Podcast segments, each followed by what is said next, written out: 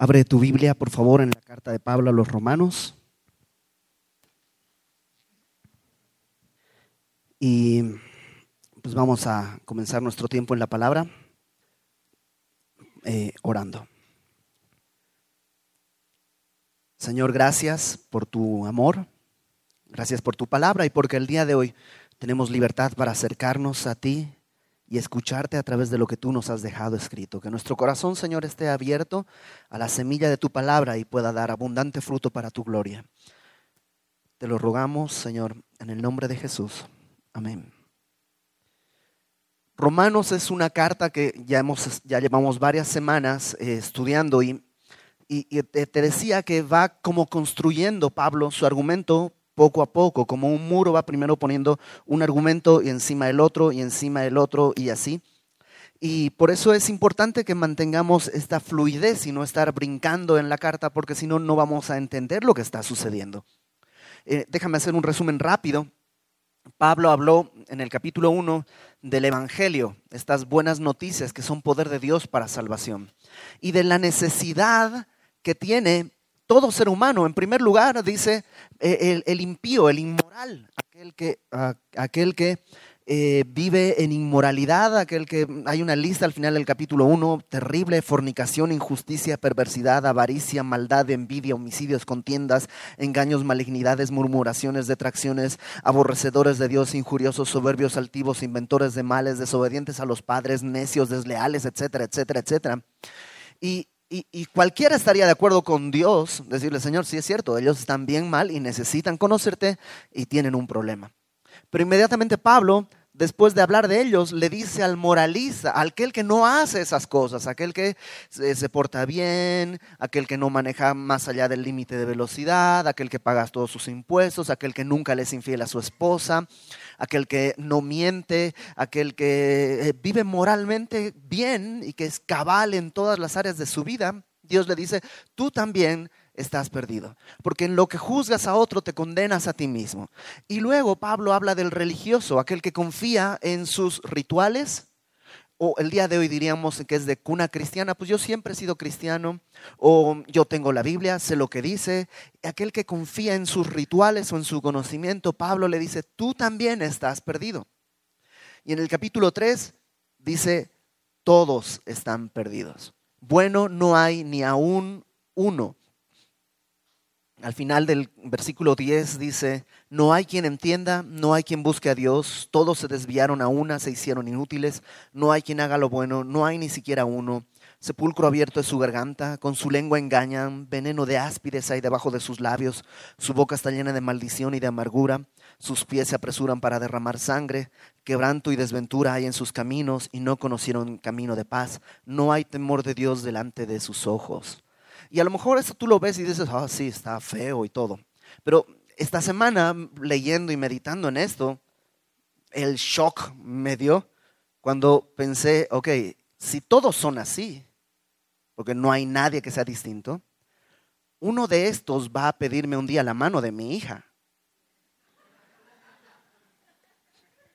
Entonces sí me dije, ok, eh, eh, no, no es nada más un asunto de conocimiento. Estamos hablando de que esta es la realidad de todos. Al final termina diciendo Pablo, sabemos que todo lo que la ley dice a los que dice a los que están bajo la ley para que toda boca se cierre y todo el mundo quede bajo el juicio, literalmente la sentencia de Dios.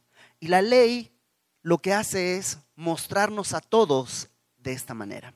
De modo que todos, incluyéndome a mí, incluyendo a mi hija, estamos bajo la sentencia de Dios. Y Pablo dice al final, verso 20, ya que por las obras de la ley ningún ser humano será justificado delante de él, porque por medio de la ley es el conocimiento del pecado. Por portarse bien, las obras de la ley quiere decir obedecer la ley cabalmente. Y nadie va a obedecer la ley cabalmente, nadie. Por tanto, por el camino de la ley, nadie será justificado. Y ese nadie incluye a todos. Nadie será justificado por las obras de la ley. Ya nos descalificó a todos. Todos estamos perdidos. Ahora, Pablo del versículo 21 al 31, que es lo que vamos a ver, trae la respuesta a ese gran problema. Si todos estamos perdidos, ¿cuál es nuestra esperanza? ¿Qué es lo que debemos hacer? ¿Qué es lo que, pues, ¿Qué es lo que podemos esperar? ¿A dónde nos podemos dirigir? ¿Dónde corremos a abrazarnos? Pablo lo va a describir del 21 al 31 y lo va a hacer... Eh, a mí no me, no me gusta mucho el estudio de palabras. Esta palabra en el original es así como, porque, porque normalmente la Biblia en español habla bastante bien español. Pero en este contexto vamos a tener que hacer un poquitito del estudio de algunas palabras. Comenzando con una que está en el versículo 20. Dice, ningún ser humano será justificado delante de Dios. ¿Qué quiere decir ser justificado? En la Biblia, porque justificado a veces nosotros, nosotros entendemos como em, que tienes una excusa, ¿no? Tráeme tu justificante médico. No, no puedo faltar, ya tengo mi justificativo. Pero en la Biblia no habla de, eh, de, de, eso. La Biblia no habla de una excusa. La Biblia de justificado habla de ser hecho justo. Hace unos años, hace algunos años, en un discipulado, estábamos hablando de la justificación. La justificación es cómo te justificas, cómo eres justificado. Y les dejé de tarea a los chicos que estaban ahí, pues a ver, tráiganme una definición de justificación. Y uno de ellos, un poco distraído, dijo, trajo la definición, de justificación como cuando las líneas del texto, todas, quedan bien parejitas al principio y al final, ¿no? Que eso es justificación en Word, ¿no? O no sé, el, programa que tú utilices para escribir. Y en principio, pues me hizo así como, ok, no me, me entendió bien. Pero luego dije, tal vez sí hay algo profundo, porque realmente la justificación lo que nos hace es poder llenar a cabalidad lo que Dios espera que llenemos. Cumplir los requisitos que Dios quiere. Y de modo que mi vida no está faltante sino que alcanza la medida de la justicia de Dios. Eso es justificación. Entonces Pablo dice, nadie puede ser justificado por sus obras. Ninguno de nosotros alcanza a llenar completamente la línea de la justicia de Dios. Todos somos declarados injustos ante su justicia. Por eso Pablo hizo todo el capítulo 2 y 3. Porque si nos comparamos unos con otros, puede ser que yo sea más justo que tú. A lo mejor tú eres, has sido borracho mucho tiempo, yo nunca he sido un borracho. Entonces, punto para mí, yo soy más justificado que tú. A lo mejor tú no eres mentiroso, eres de esas personas que nunca miente y yo sí, una de las cosas que más hice en mi vida fue mentir. Y entonces, pues, ok, punto para ti. Y entre nosotros podemos, pues, vernos en ese sentido, pero ante la justicia de Dios, todos quedamos mal. Por las obras de la ley, nadie será justificado. Verso 21, pero, y ese es un pero maravilloso. Porque el pero es un cambio de ángulo. A veces bueno, a veces malo, ¿no? Me caes bien, este, pues pienso que eres muy atractivo y tú empiezas a sonreír, pero eh, se acabó el asunto eh, cumples todos los requisitos que necesitamos para el trabajo, tienes el perfil adecuado, eh, nos encantaría tenerte en la empresa, pero... Y brum, se acaba todo. Bueno, ese pero cambia así de drástico lo que viene diciendo Pablo. Pero ahora, aparte de la ley, se ha manifestado la justicia de Dios testificada por la ley y por los profetas. Entonces Pablo lo primero que establece es que aparte de la ley, aparte, ¿qué quiere decir? Pues quiere decir aparte, en otra categoría, a un lado, aparte de la ley, se ha manifestado la justicia de Dios testificada por la ley y los profetas. La ley lo que hace es mostrarnos la justicia de Dios, por eso es inalcanzable. Porque la ley nos muestra el tamaño, la magnitud de la justicia de Dios y por eso no llegamos, porque no, no alcanzamos. Ahora, lo que, lo que Pablo dice es que aparte de la ley que manifiesta la justicia de Dios, esa justicia se ha manifestado de otra manera.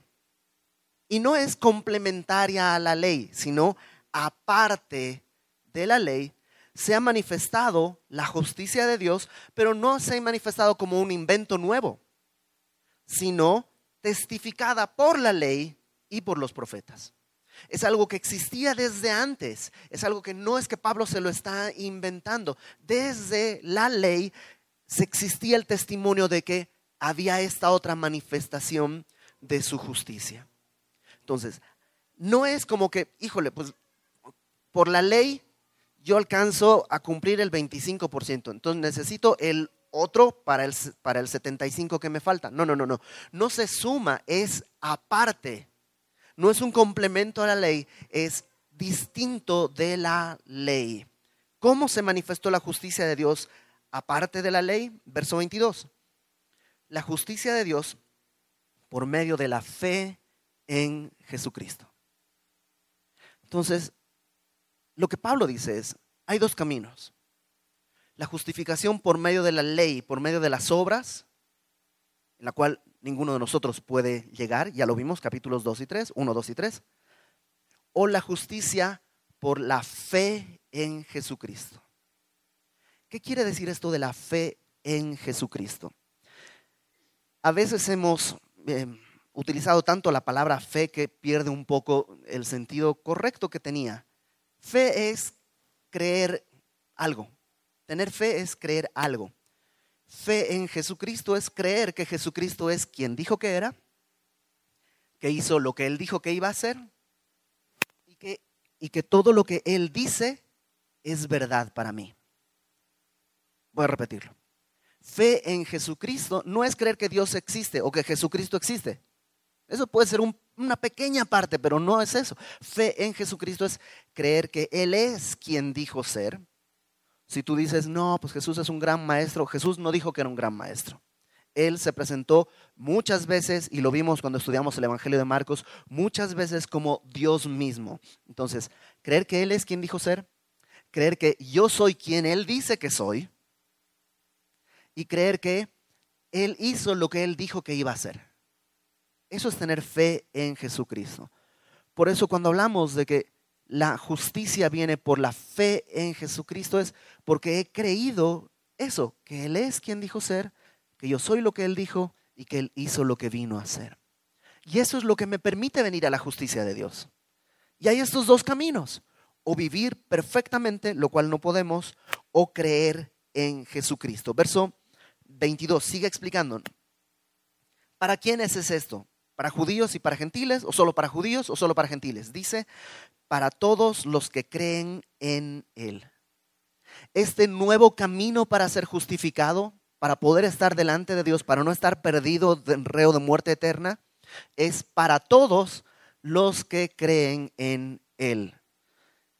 Y hay un gran debate en redes sociales. El día de hoy, por redes sociales, es como antes era en los tiempos griegos eh, el, el, mercado o la plaza donde la gente debatía y cosas. El día de hoy se debate en redes sociales. Y hay un gran debate sobre, que además esto es súper antiguo, sobre la predestinación, se salvan solo los elegidos o si hay una responsabilidad humana y tú tienes que creer. Y ahí se arman debates y la gente se pelea y se insulta y se dice de todo, todos cristianos por supuesto, pero quién sabe qué pasa ahí. Pero creo que yendo verso a verso no te puedes evitar toparte con esto. Y lo que aquí dice es que la fe en Jesucristo es para todos los que creen en Él. Ahora, ¿qué quiere decir eso? Exactamente lo que dice. Que para poder tomar este camino, necesito creer en Cristo. Necesito creer en Él, creerle a Él. ¿Por qué? Porque no hay diferencia por cuanto todos pecaron y están destituidos de la gloria de Dios. El otro camino es imposible. El camino por medio de la justicia, por medio de la fe, es por medio de la fe en Jesucristo. No la fe en Dios. Mucha gente cree en Dios. Y en cualquier Dios, no solamente en el Dios cristiano, hay gente que cree en el Dios hindú, en el Dios maya, en, el Dios nada, ¿no? en el Dios azar, que todo surgió por azar en el Dios todo la, la, piedra es Dios, el aire es Dios, la mariposa es Dios. O sea, en Dios puede creer cualquiera. Por eso no predicamos a Dios. Predicamos a Jesucristo y a este crucificado. Predicamos la redención por medio de la fe en Jesucristo, que Él es quien dijo ser. Por ese camino, dice, es el único que podemos llegar porque todos pecaron y están destituidos de la gloria de Dios. No tenemos acceso a la gloria de Dios. Algunos estudiosos piensan que esta es una referencia a lo que sucedió con Adán. ¿Te acuerdas que Adán vivía en comunión con Dios en el jardín de Edén? Él y su esposa vivían en comunión con Dios. De pronto, cuando pecan, sucede algo, dice, se dan cuenta que están desnudos. Y que no se dieron cuenta antes que estaban desnudos o qué fue lo que pasó. Y algunos teólogos dicen, la palabra gloria en, hebreo y en griego habla de peso. es lo, distinto de lo vano. Vano es vacío, hueco. La gloria es algo de peso, algo de sustancia. El momento en que el hombre pecó, fue destituido de la gloria de Dios y se encontró desnudo. La gloria de Dios que lo envolvía, que le daba identidad, que le daba propósito, que le daba seguridad, fue quitada y entonces queda desnudo. ¿Y qué es lo primero que hace? Tengo que taparme con hojas de higuera. Y el día de hoy no usamos hojas de higuera, pero usamos cualquier otra cosa. Eh, y tratamos de tapar esta, esta desnudez por medio de sustancias, llámese alcohol, cigarro, drogas, por medio de actividades, algunas no necesariamente inmorales, pero, pero de todos modos actividades inútiles. Ver Netflix todo el día, ver, estar pegado a las redes sociales, eh, da lo mismo. Estar tratando de cubrir una desnudez que tenemos en el espíritu. Y por cuanto todos estamos destituidos de esa gloria, todos vamos a luchar con ese deseo de querer cubrirnos, pero la única manera es poder el camino, entrar en el camino de la fe para poder regresar a esa gloria a la que Dios quiere llevarnos. Entonces, todos destituidos de la gloria de Dios. Verso 24, siendo justificados, otra vez, siendo hechos justos. Déjame ponerlo de otra manera. Ser perdonado sería bueno, pero no es suficiente. Un ejemplo, yo sé, muy burdo, a lo mejor muy, muy mm, hasta chusco, pero creo que lo describe bastante bien. No sé si lo dije ya acá, pero si lo dije, lo voy a repetir. Imagina que te topas con Carlos Slim y tú tienes un gran problema en tu cuenta de teléfono. Y no puedes pagarla y el señor Slim te dice, ok, te perdono tu cuenta. Eso estaría bien, pero eso no te ayuda a pagar la renta, eso no te da de comer, eso no le paga la colegiatura a tus hijos y eso no te permite hacer nada más que, pues, que ya me, me perdonaron la cuenta de teléfono y ya. Eso sería perdonar el perdón de Dios. Que Dios nos perdone, ok, va, maravilloso, sería buenísimo, pero no nos alcanza. De todos modos, seguimos destituidos de su gloria, porque seguimos siendo seguimos estando en una naturaleza de pecado. Pero imagina que ahora el señor Slim lo que te dice es, te voy a hacer una, mm, ¿sabes qué? Te voy a dar todos mis bienes. Te voy a dar todo lo que tengo. Te voy a dar mis empresas, mis cuentas de banco, te voy a dar mis casas, mis propiedades. ¿Cómo tú, ¿Cuál es tu nombre? Ok, aquí está firmado. Listo. Yo me voy a mudar de planeta. Y tú quedas con todo lo que tiene un hombre así de millonario. Eso no solo resuelve tu problema de tu cuenta de teléfono, sino resuelve en el sentido económico toda tu vida. Bueno, lo que Dios hace al justificarnos no es perdonarnos nada más, sino que nos atribuye su justicia. Un teólogo decía, este es el gran intercambio. En la cruz Cristo toma mi pecado, pero luego me da su justicia. De modo que cuando yo me presento delante de Dios, Dios no me va a decir, eres perdonado, sino Dios va a decir, nunca pecaste. Viviste con la justicia que yo esperaba con que vivieras. Sí o no, que es mucho mejor. Es algo verdaderamente maravilloso. La justicia de Dios, que es inalcanzable, a través de la fe dice que somos justificados gratuitamente por su gracia. Y aquí hay que explicar un poco esto. Gratuitamente no quiere decir sin costo.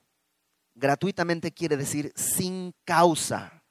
Sin causa. En Juan capítulo 12, 25, Evangelio de Juan capítulo 12, versículo 25, aparece esta misma palabra. Perdón, Juan 15, 25. Jesús está hablando y dice, pero esto es para que se cumpla la palabra que está escrita en su ley. Sin causa me aborrecieron. Es la misma palabra, gratuitamente me aborrecieron, sin causa. Entonces, cuando Pablo dice que somos justificados gratuitamente, no dice sin costo, sino sin causa. Hay una teología que a veces la lees en, memes y en Facebook y en ese tipo de cosas, que está equivocada, porque dice, eh, Dios no te ve como eres, sino Él ve tu potencial. Él ve en lo que te vas a convertir. Y por eso tiene un propósito para tu vida y por eso te rescató. Pablo dice, no, no hay ninguna causa. Él no ve potencial en ti, ni en mí. Él ve un pecador necesitado y nos ama y nos justifica sin causa. No está viendo cuánto voy a obtener de este que rescato. Simplemente está viendo, necesita ser rescatado, porque no tiene otra manera de ser justificado. La justicia de Dios es perfecta. Porque si, si, si la justicia de Dios fuese, digamos, flexible, no sería un Dios justo. Si Dios viera ahí y dijera, bueno, pues le echó ganas, lo voy a, pues ya está bien, pásale sería un juez injusto, porque la realidad de mi sentencia es que soy pecador. Aunque tuviera potencial y aunque le echara muchas ganas, soy pecador. Y la justicia de Dios perfecta tiene que declararme como pecador. Por eso dice, sin causa, Él me justifica por su gracia. Gracias a este favor inmerecido que Dios tiene. Entonces Pablo dijo, la fe es la llave por la cual llego a su gracia. Efesios 2.8.9, si estás tomando el discipulado de navegantes, ya te lo debes saber de memoria. Efesios 2.8.9, ¿qué dice?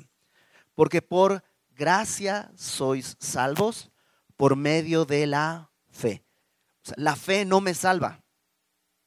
La fe no salva a nadie, porque hay gente que tiene mucha fe, en un amuleto, tiene mucha fe en sí mismo, tiene mucha fe en su iglesia, tiene mucha fe. La fe, la fe en sí misma no salva a nadie. Somos salvos por su gracia. ¿Y cómo llegamos a su gracia? Por medio de la fe. Y esto, dice Pablo, no de vosotros, pues es don de Dios, no por obras, para que nadie se gloríe. Pablo está diciendo, déjame leer desde el versículo 21 para que entendamos su discurso. Ahora, aparte de la ley, se ha manifestado la justicia de Dios. No es un estándar más barato, no es un camino, mira, no te alcanza para la justicia de Dios. Mira, por este camino es una marca un poquito más barata, pero funciona igual. Vas a tener que reemplazarle los bulbos cada 15 días. Pero no, es la misma justicia de Dios, pero manifestada testificada por la ley y los profetas, la justicia de Dios por medio de la fe en Jesucristo para todos los que creen en Él, porque no hay diferencia por cuanto todos pecaron y están destituidos de la gloria de Dios, siendo justificados sin causa gratuitamente por su gracia. ¿Cómo puede pasar esto? ¿Cómo es que Dios me permite entrar donde no podría entrar? ¿Cómo es que Dios permite que yo, siendo injusto, pueda presentarme delante de su presencia? Dice, mediante la redención que es en Cristo Jesús. Redención es una palabra que quiere decir pago por un rescate. Em, no sé si, no es una palabra que se utiliza en el lenguaje común, o sea, nunca dices, vengo a redimir algo, pero se puede utilizar en algunos concursos o cosas así que tú tienes la tarjeta y vienes a redimir unos puntos, Porque habla de eso, de tomar algo como rescate, de, tomar algo para ti. En, en, la, antigua, eh, en los tiempos bíblicos, se utilizaba para comprar un esclavo. Entonces, Pablo dice que podemos entrar a su gracia porque hay un pago por un rescate que es en Cristo Jesús. Él nos rescata por Cristo Jesús, a quien Dios puso como propiciación, que es otra palabra extraña. Propiciación. La palabra propiciación es una palabra que se usaba mucho en esa época en muchas religiones y hablaba de algo que puede aplacar la ira de el dios X. Se ponía un sacrificio propiciatorio para que el dios X apaciguara su ira. No sé si has oído esa frase, sé propicio a mí. ¿Qué quiere decir ser propicio? Otorgar bondad, apaciguar la ira. Ser propicio es eso. Entonces Cristo dice que es puesto como propiciación. Él es el pago de un rescate, puesto como, para usar las palabras que utilizó Juan el Bautista, el Cordero de Dios que quita el pecado del mundo.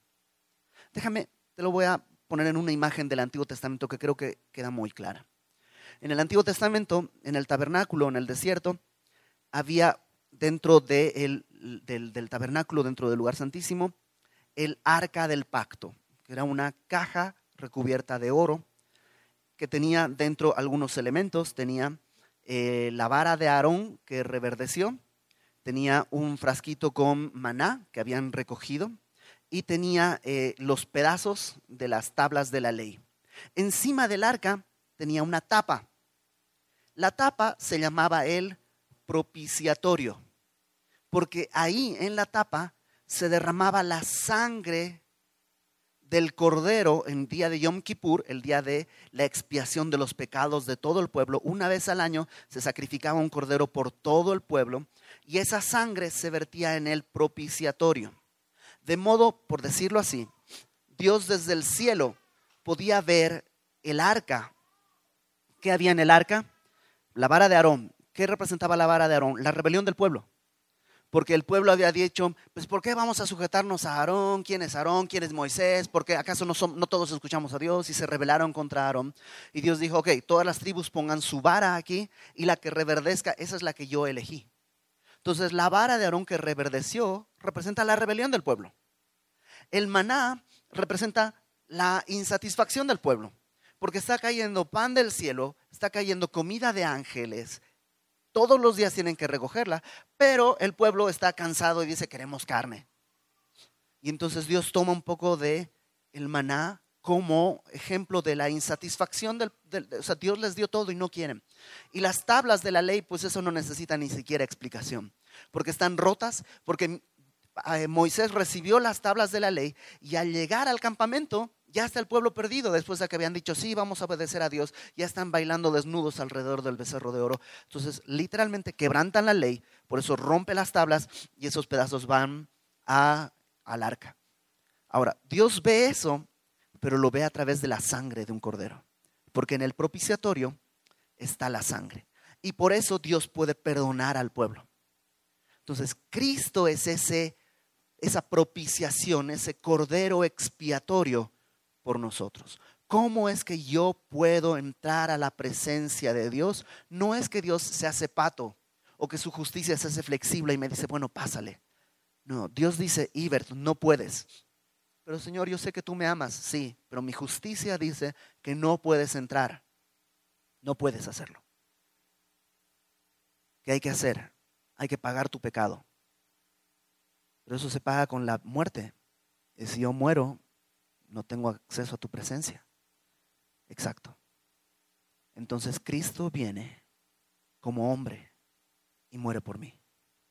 Y su muerte, como Cristo es eterno, su muerte eterna puede pagar mi ofensa eterna a un Dios eterno.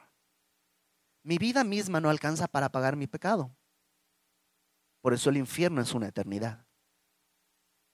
Pero un Dios eterno, hecho hombre, puede eternamente salvar a los que se acercan por medio de la fe en Jesucristo. Entonces Dios no hace tranza, Dios no hace trampa. Él nos permite entrar porque ha pagado. Él es la propiciación, la ira de Dios. ¿Te acuerdas capítulo 1? Creo que es el verso 17. Dice, eh, perdón, 18. La ira de Dios se revela desde el cielo contra toda impiedad e injusticia de los hombres que detienen con injusticia la verdad. Eso era yo. Y estaba expuesto a la ira de Dios. ¿Cómo la libré? Porque Él la recibió en mi lugar. En la cruz, Él recibió la ira de Dios. Por eso en Getsemaní, el Señor Jesús estaba tan, digamos, ansioso que sudó gotas de sangre.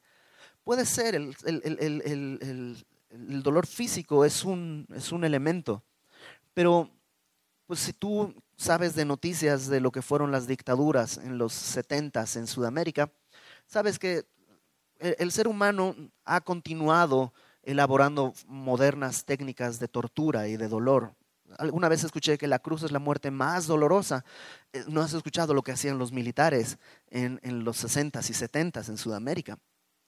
No necesariamente era la más dolorosa. La muerte de Cristo no fue la más dolorosa. Junto a él habían otros que estaban también crucificados sí fue la más injusta, porque él no había hecho nada malo. Entonces, ¿por qué él vivió toda esa angustia? Porque iba al cargar la ira de nosotros en el madero, dice la palabra, el que no conoció pecado, por nosotros Dios lo hizo pecado.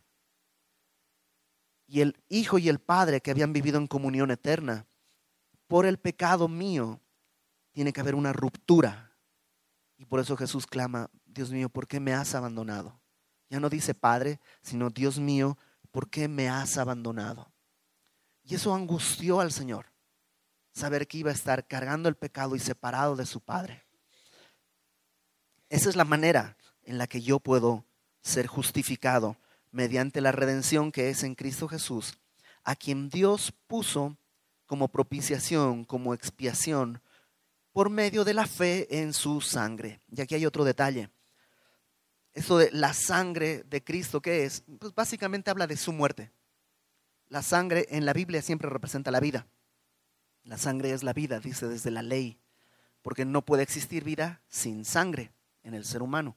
Entonces, cuando habla de la redención en su, eh, por medio de la redención que es por medio de la fe en su sangre, habla fe en su muerte, que Él murió por mí. No habla de que la sangre de Cristo tiene como un poder tipo amuleto. No sé si has oído de, em, voy a irme de vacaciones, cubro mi casa con la sangre de Cristo. Oye, la sangre de Cristo habla de su muerte y habla de su muerte para pagar mis pecados. No es un amuleto para que no le pase nada al coche o no le pase nada a la casa o algo así. Eso tiene que ver más con influencias, no sé, hindúes o algo así de metafísica. Por medio de la fe en su sangre habla de haber creído que Él murió por mí. Ahora, ¿por qué todo esto? Dice al final del verso 25, para manifestar su justicia. ¿Sabes por qué lo hizo? Para que quede claro que es justo. Si Él no pagaba por mis pecados y yo entraba a su presencia, iba a quedar evidente que Él no es justo, que Él es corrupto, porque un injusto está en su presencia. Pero Él lo hizo así para manifestar su justicia a causa de haber pasado por alto en su paciencia los, pecados pasados. Todos los pecados anteriores Dios los, los dejó pasar en su paciencia. Esperó y esperó en paciencia, no en indiferencia, en paciencia, para que en el momento exacto viniera la cruz y a través de la cruz, por medio de la fe en Jesucristo, todos pudiéramos estar en su presencia, los que hemos creído. Y por medio de la fe en Jesús, todos estaremos en su presencia, los del Antiguo Testamento y los del Nuevo Testamento. Los del Antiguo Testamento creían en el Mesías a futuro. Los del Nuevo Testamento en adelante creemos en el Mesías hacia el pasado. Pero todos venimos por medio de la fe en Jesucristo. Todo esto lo va a explicar en el capítulo 4, Pablo, la próxima semana. Dice, eh, para manifestar su justicia a causa de haber pasado por alto en su paciencia los pecados pasados, con la mira de manifestar en este tiempo su justicia, a fin de que Él sea el justo y el que justifica al que es de la fe de Jesús. Y Él es el círculo, Él es el principio, el medio y el fin. Para manifestar en este tiempo su justicia, su estándar de justicia, y que quede claro que Él es el justo. ¿Quién de nosotros es justo? Ninguno. Él es el justo. ¿Y cómo podemos entrar a su presencia? Porque Él es el justo y Él es el que justifica. Ninguno de nosotros ganó su justificación. Él es el justo y Él es el que justifica. Por eso, dice Pablo en el verso 27, ¿dónde está la jactancia? Vivimos en un tiempo en que se ha hablado tanto de la bondad humana. El día de ayer veía en Facebook personas que llamaban a, a donar para los damnificados en Oaxaca y en Chiapas y decían hashtag somos los buenos somos más o algo así. Y, siempre hay esta idea de que el hombre quiere jactarse de que es bueno. Sí, sí, sí, somos buenos, no somos como los otros, somos buenos, somos buenos. Pero Pablo en este punto dice, ¿dónde está la jactancia? ¿Quién es bueno? Yo siempre vi al Chapulín Colorado decir, síganme los buenos, pero nunca nadie va detrás de él. Bueno no hay ni uno. ¿Dónde está la jactancia? ¿En qué nos podemos jactar? ¿Qué fue lo que hicimos que Dios pueda decir, ah, por eso te rescaté? Nada, no hubo, no hay, ni habrá. No hay jactancia. Queda excluida. ¿Por cuál ley? ¿Por la de las obras? No, porque por obras a lo mejor tú puedes decir, yo sí doné un montón. Bueno, pero no es suficiente. Por medio de la fe. Verso 28, conclusión. Concluimos pues que el hombre es justificado por fe sin las obras de la ley.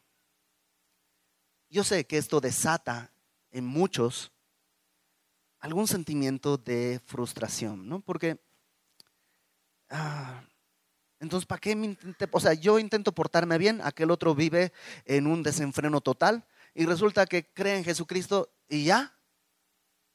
Y yo que me esforcé toda la vida, pues yo así limitándome y sufriendo y padeciendo y, y, y, al otro, sí, o sea, entonces sin obras de la ley. Bueno, Pablo va a dar respuesta a todas esas cosas más adelante, pero aquí quiero que quede claro esto, es sin obras de la ley, por la fe, sin obras de la ley. Quiero decir con mucho, mucho, mucho respeto, pero si tú eres papá o mamá y tus hijos son salvos. Fueron salvos por la gracia de Dios, no porque les enseñaste algo. No hay nada de qué jactarse. Ah, pues entonces, ¿para qué les enseño? Hay muchas razones para por qué enseñarles la palabra y por qué vivir, enseñarles a vivir bien. Pero ellos van a ser salvos por medio de la fe en Jesucristo, justificados sin causa, gratuitamente, por medio de la fe en Jesucristo por gracia, solamente por gracia. No hay jactancia de ningún tipo. Somos justificados por fe sin las obras de la ley. Verso 29. Pablo hace una pregunta. ¿Es Dios solamente Dios de los judíos? O sea, ¿esto funciona solo para los del pueblo escogido de Dios? ¿No es también Dios de los gentiles? Ciertamente también de los gentiles. No hay dos dioses. No es como un Dios de los judíos y un Dios de los gentiles. Hay un solo Dios y como él mismo dijo, hay un solo camino, una sola verdad y solo en Él está la vida. Solo a través de la fe en Jesucristo para judíos y para gentiles. Porque Dios es uno, verso 30, y Él justificará por la fe a los de la circuncisión, es decir, a los judíos, y por medio de la fe también a los de la incircuncisión, a los gentiles.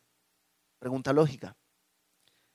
Luego, por la fe invalidamos la ley. O sea que entonces, pues si es por fe, la, ley entonces no sirve de nada. La ley es, es inútil y la ley es absurda y la ley no sirve para nada. Por medio de la fe, ¿invalidamos la ley? Y Pablo dice, en ninguna manera. Y esta es una frase que la va a repetir muchas veces. Y en griego es muy enfática. Es un no, pero es un no con letras mayúsculas, con negritas y signos de admiración. Es un no clarísimo.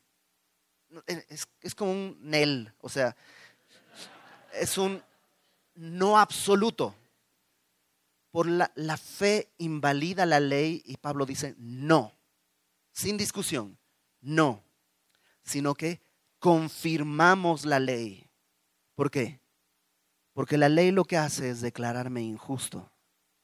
Por medio de la fe, al creer en el Señor Jesucristo, lo que yo hago es confirmar que la ley dice lo correcto, que la justicia de Dios no se torció, que la justicia de Dios no se afectó, que su amor por mí no ensució su honra y su gloria. Por medio de la fe yo confirmo que no hay otro que, no puede, que pueda rescatarme. Solamente Él es el justo y solamente Él es el que justifica. No hay dos categorías de pecadores, porque hay un solo evangelio. Todos estamos destituidos de la gloria de Dios. Y para todos hay un solo camino. Creer en el Señor Jesucristo. Y creer en el Señor Jesucristo implica creer que Él es Dios en la carne, que Él es Dios mismo ¿Te acuerdas que en el Antiguo Testamento se revela en Isaías Dios como admirable, consejero, Dios fuerte, que dice después, Padre eterno, príncipe de paz. Padre eterno. Si Jesucristo no fuese Dios mismo, que Él comenzó a existir en algún momento, el Padre no sería Padre eterno, para que haya un Padre eterno que tiene que haber, un Hijo eterno. Desde el Antiguo Testamento está testificado quién es el Señor Jesucristo y que no hay otro camino sino a través de la fe en el Mesías. Él es quien dijo ser. Y si Él es quien dijo ser, yo soy quien Él dijo que yo soy. Un pecador. Alguien que por sí mismo no tiene acceso a la gloria de Dios. Que los pecados que he cometido en verdad me han destituido. En verdad me han hecho a un lado de su presencia y no tengo esperanza. Podría tratar de portarme bien, podría echarle todas las ganas del mundo y no alcanza. Pero ahora, aparte de la ley, se ha manifestado la justicia de Dios, testificada por la ley y los profetas. La justicia de Dios por medio de la fe en Jesucristo para todos los que creen en Él. Y no hay diferencia por cuanto todos hemos pecado y estamos destituidos de la gloria de Dios. Y somos justificados gratuitamente por su gracia, porque Él es la redención, el pago de mi rescate. Y Él es la propiciación, el sacrificio expiatorio para que yo tenga acceso al Padre. Así que si el día de hoy tú nunca le has entregado tu vida al Señor Jesucristo, si el día de hoy tú dices, sí es cierto, entiendo que soy un pecador, pues Dios quiere darte esta buena noticia. Evangelio es buenas noticias. Comienza con una noticia terrible. Estás destituido de la gloria de Dios. Pero viene acompañada de una gran noticia. Él ha hecho todo él a través de, dice el escritor de Hebreos, a través del camino abierto y vivo, que es su carne, Él pagó el precio de nuestros pecados. ¿qué te parece si oramos? Señor, gracias porque en tu bondad